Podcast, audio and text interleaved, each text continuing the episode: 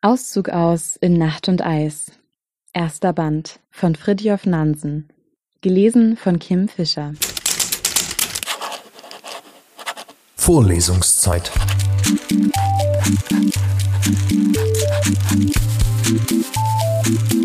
Der Geschichten-Podcast für jede Gelegenheit.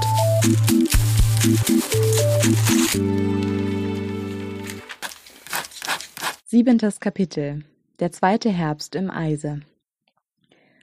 Der Sommer war also vorüber und es begannen unser zweiter Herbst und Winter. Jedoch hatten wir uns jetzt mehr an die mit dieser Lebensweise verknüpften Geduldsproben gewöhnt, so dass die Zeit uns rasch verging. Außerdem war ich auch von neuen Plänen und Vorbereitungen in Anspruch genommen. Ich habe schon mehrfach erwähnt, dass wir im Laufe des Sommers alles in Bereitschaft gesetzt hatten, für den Fall, dass wir über das Eis heimkehren müssten wir hatten sechs Doppelkajaks gebaut, die Schlitten waren in guten Zustand gesetzt und wir hatten sorgfältig berechnet, wie viel wir an Nahrungsmitteln, Kleidungsstücken, Brennmaterial und so weiter notwendigerweise mitführen müssten. Aber ich hatte in der Stille auch Vorbereitungen zu treffen begonnen für die von mir geplante eigene Expedition nach Norden.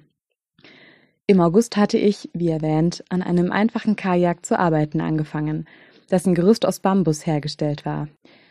Außer wenigen Worten zu Sverdrup hatte ich noch zu niemand von meinem Plane gesprochen, da ich ja nicht wissen konnte, wie weit nördlich die Drift uns bringen würde und da sich vor dem Frühjahr noch vielerlei ereignen konnte. Inzwischen ging das Leben an Bord seinen gewohnten Gang.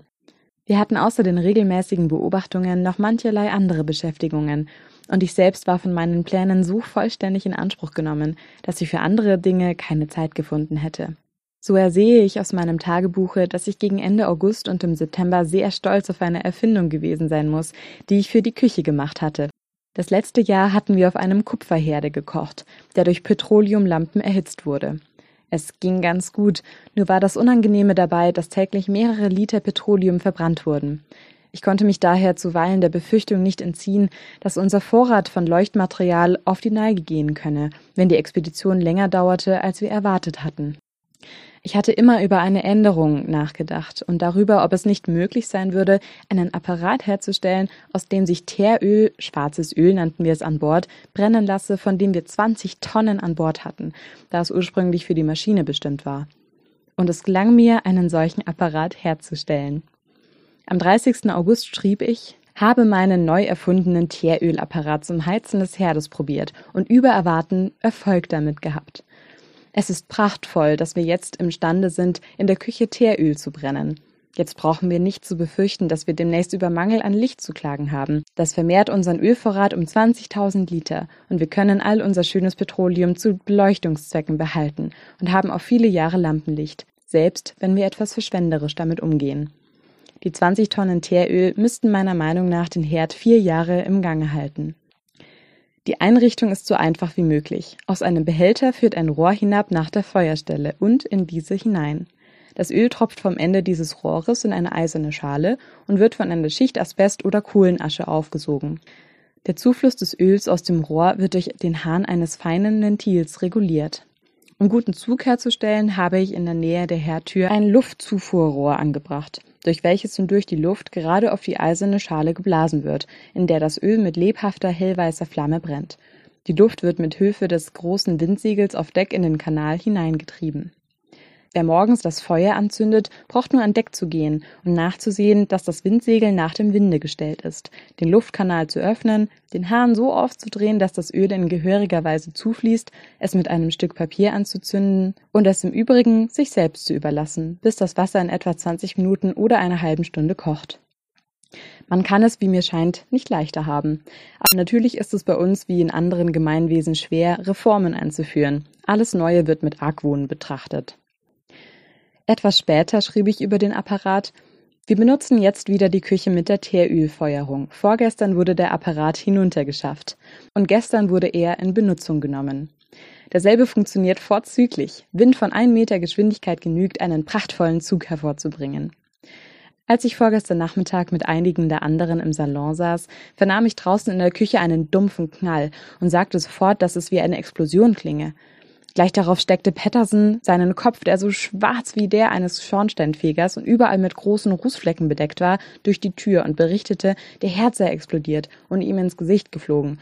Er habe nur nachsehen wollen, ob das Feuer ordentlich brenne, und da sei das ganze Teufelszeug ihm entgegengeflogen. Während ihm ein Strom von Worten, untermischt mit Flüchen vom Munde, floss wie Erbsen aus einem Sack, schrien wir übrigen vor Lachen laut auf. In der Küche war sofort zu sehen, dass etwas passiert war, da die Wände mit Rußflecken und nach dem Herde zeigenden Streifen bedeckt waren. Die Erklärung des Unfalls war sehr einfach. Da nicht genügend Zug gewesen war, hatte sich eine Menge Gas gebildet, das aber nicht hatte brennen können, bis Patterson durch das Öffnen der Tür Luft hatte hinzutreten lassen. Das ist ein guter Anfang. Abends sagte ich Patterson, ich würde am nächsten Tage selber kochen und dann mit dem Apparat eine richtige Probe vornehmen. Allein davon wollte er nichts wissen. Ich solle nicht glauben, sagte er, dass er nach einer solchen Kleinigkeit etwas früge. Ich könne ihm vertrauen, dass alles in Ordnung sei. Von dem Tage an habe ich nichts als Lob über den neuen Apparat gehört, der gebraucht worden ist, bis die Fram wieder draußen auf offenem Wasser war. Donnerstag, 6. September, 81 Grad, 13,7 Fuß nördlicher Breite. Bin ich heute fünf Jahre verheiratet? Voriges Jahr, als die Eisfesseln bei der Taimyr-Halbinsel zerbarsten, war es ein Tag des Sieges. Jetzt ist kein Gedanke an Sieg. Wir sind nicht so weit nördlich, wie ich erwartet hatte. Der Nordwestwind hat wieder eingesetzt. Wir treiben nach Süden. Und doch erscheint mir die Zukunft nicht so bang und düster, wie es zuweilen der Fall gewesen ist. Es ist möglich, dass am nächsten 6. September jede Fessel gesprengt ist und wir beisammensitzen und von unseren Fahrten im fernen Norden und von all unserem Verlangen plaudern, wie von etwas, das dermaleinst gewesen ist und nie wieder sein wird? Die lange bange Nacht ist vorüber. Der Morgen bricht gerade an und ein neuer herrlicher Tag liegt vor uns. Und was spricht dagegen, dass das im nächsten Jahre geschieht? Weshalb soll dieser Winter die Fram nicht nach Westen an einen Punkt im Norden von Franz Josef Land bringen? Dann ist meine Zeit gekommen, und ich mache mich mit Hunden und Schlitten auf nach Norden.